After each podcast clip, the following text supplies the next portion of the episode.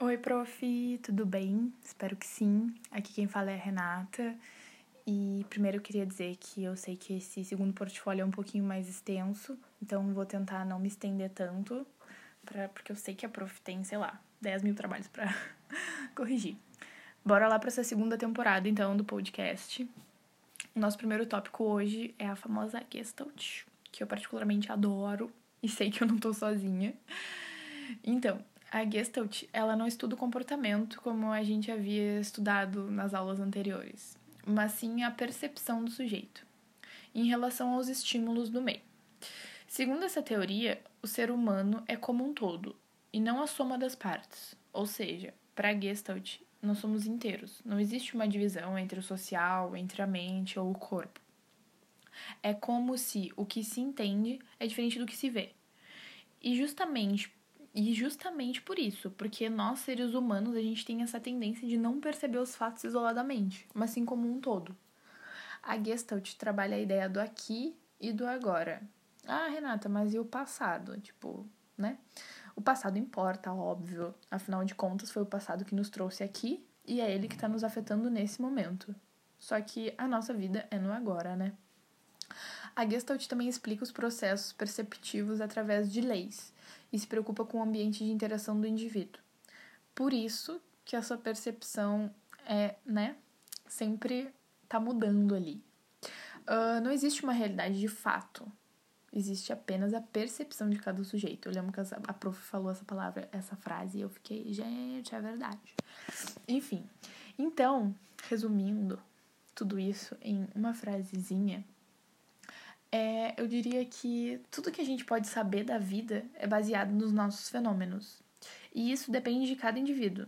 Assim, aquela muitas vezes a mesma situação vai e pode ser interpretada muito diferente para duas pessoas específicas. Então, assim, tipo, duas pessoas aleatórias. Tipo, aconteceu a mesma coisa, aconteceu no exato momento a mesma coisa, as duas pessoas viveram o mesmo momento, mas elas têm percepções completamente diferentes daquele, daquele momento. Por causa de tudo que elas viveram e da vida delas até agora, né? E eu lembro que eu tava falando com a minha amiga sobre isso, e aí eu ainda falei, é como se não. É, ai, tem dois lados da moeda. Não, tem 7 bilhões de lados da moeda. Tipo, sempre vai ter uma pessoa diferente, com uma ideia diferente sobre o mesmo assunto. Enfim. eu consegui resumir numa frasezinha ali. Eu lembro que a minha amiga tava me perguntando e eu resumi assim pra ela: Amiga, é como se não tivesse dois lados da moeda, como se fosse 7 bilhões de lados da moeda. Enfim. Uh, o segundo tópico que a gente conversou foi a psicanálise. E, na verdade, eu comecei a fazer psicologia. Eu não sabia que a psicanálise, tipo, não precisava ser psicólogo e tudo mais. Mas eu comecei a psicologia por causa da minha paixão pelo Freud mesmo e pelo mistério do inconsciente e tudo que ele representa e tudo mais. Enfim, a psicanálise então estuda o inconsciente, que basicamente é a parte imersa do iceberg. Lembro bem que a prof mostrou uma fotinho do iceberg, assim.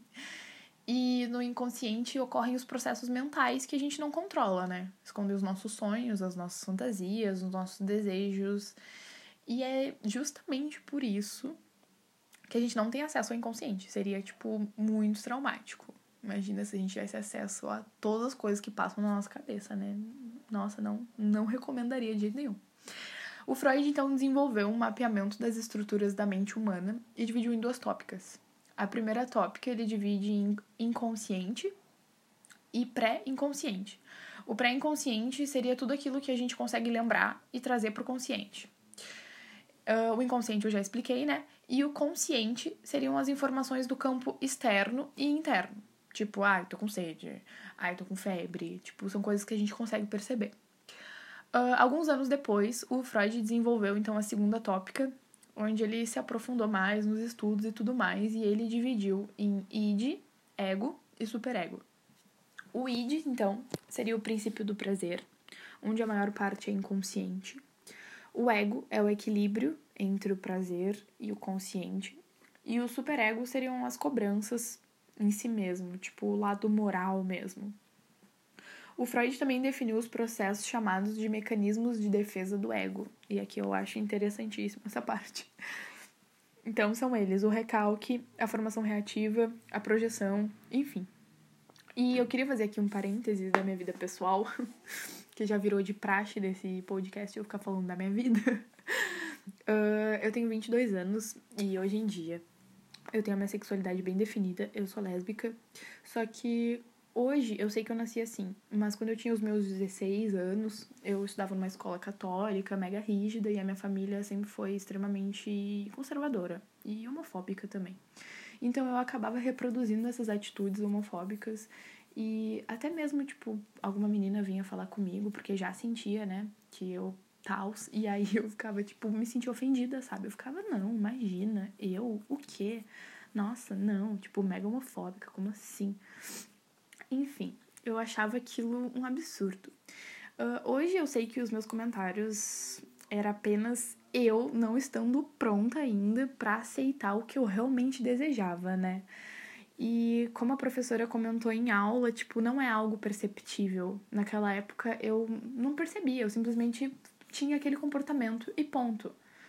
Claro que com o tempo os meus comentários foram diminuindo de frequência, mas eu só percebi a gravidade de tudo aquilo e tudo que aquilo representava de fato quando eu me aceitei e vi que realmente, tipo, mano, é isso, sabe? Enfim, essa parte eu acho mega interessante, porque assim, Freud, eu fui, eu tava, pode carimbar, é verdade. é verdade, esse me mecanismo de defesa do ego, confirma aí. então, uh, no terceiro tópico, a gente passou a conversar sobre as psicologias em construção, e aqui entra a psicologia sócio-histórica e nosso queridinho Vygotsky, que eu adoro ele também. Uh, ele teve uma forte influência marxista e, segundo ele, a psicologia só é considerada científica de verdade quando a gente analisa os fenômenos historicamente. O ser humano não nasce com uma natureza pré-definida. Na verdade, abre aspas, nós somos os terceiros de outros, fecha aspas. Como o Vygotsky mesmo diria. Ou seja, o indivíduo é moldado ao longo da sua vida e a partir dos fenômenos vividos, né?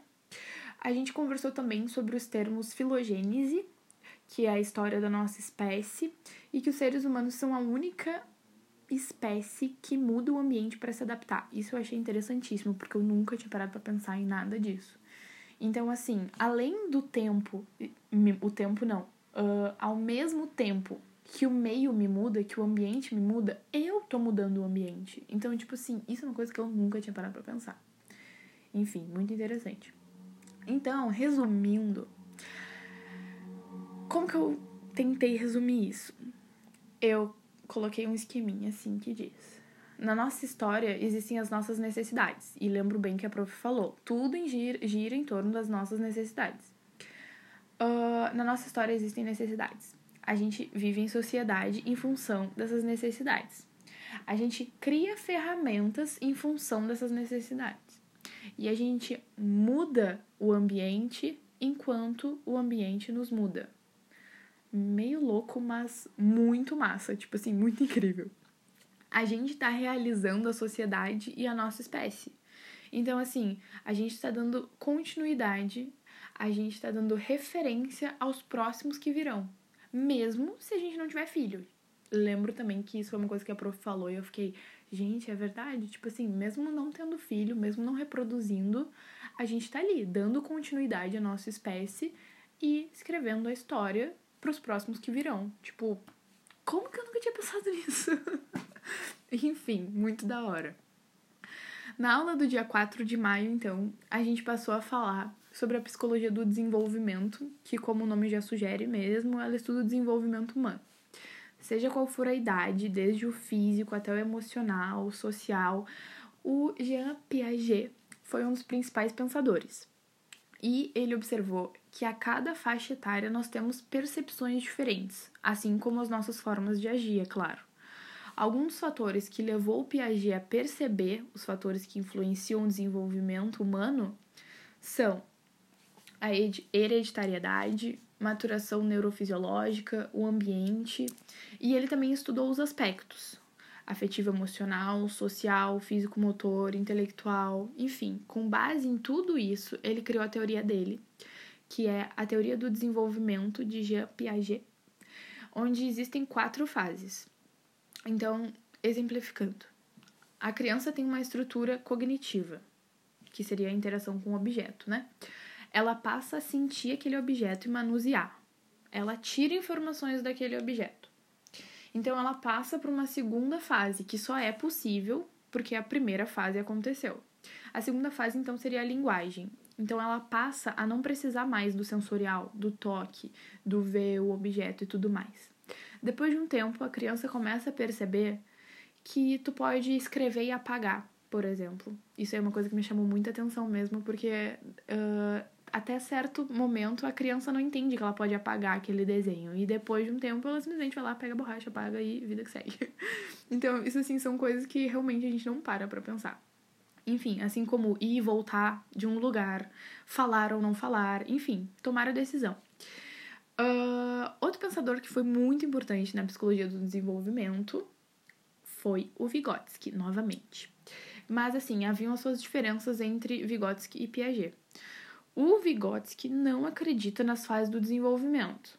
Por exemplo, ele acredita que o desenvolvimento se desenvolve pelo sentido e pelo que a cultura traz, enquanto Piaget foca na interação do sujeito e objeto. O Vygotsky, ele estuda a relação dos indivíduos entre si. Então, essa seria a principal diferença que eu identifiquei, assim, entre esses dois pensadores. Uh, bom, a psicologia da aprendizagem também foi fundamental para a educação.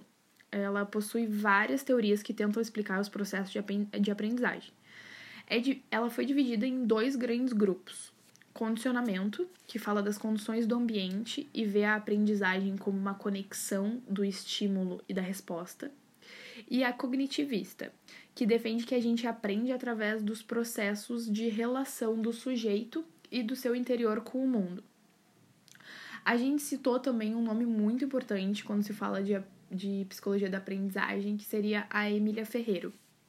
Ela baseou os estudos dela nas teorias do Piaget e percebeu um caráter evolutivo da aprendizagem, que possuímos mecanismos que surgem da interação com a escrita, enfim, é muito interessante mesmo. Eu dei uma lida sobre ela, eu achei muito interessante. Uh, passamos então a falar sobre a psicologia social, que estuda a interação do indivíduo e da sociedade. Ela busca compreender o comportamento de grupos e a diferença na forma de agir. Depende se um grupo, tipo assim, se em um grupo eu vou agir de um jeito, sozinho eu vou agir de outro. Então, assim, os comportamentos sempre vão ser diferentes dependendo do ambiente que eu estiver, dependendo com quem eu estiver. Enfim, a sociedade ela determina os padrões de, de comportamento. Então, assim, uh, se eu tô num ambiente com pessoas que gostam de tal coisa, eu vou meio que inconscientemente me adaptar àquilo sem perceber que eu tô sendo, entre mil aspas, influenciado pelo ambiente. Então, assim, o pensar coletivo ele sempre supera o individual. Isso é uma coisa que eu achei muito interessante também. Dentre todas as coisas que eu achei interessante, eu acho que essa foi a mais interessante. Porque realmente é uma coisa que não é perceptível também. Quando vê, tu simplesmente se adaptou ali àquele, àquelas pessoas que estão ali e quando vê, nem é o que tu faria de verdade se estivesse sozinho. Na verdade, não é, né? não é. é. É o que diz na psicologia social.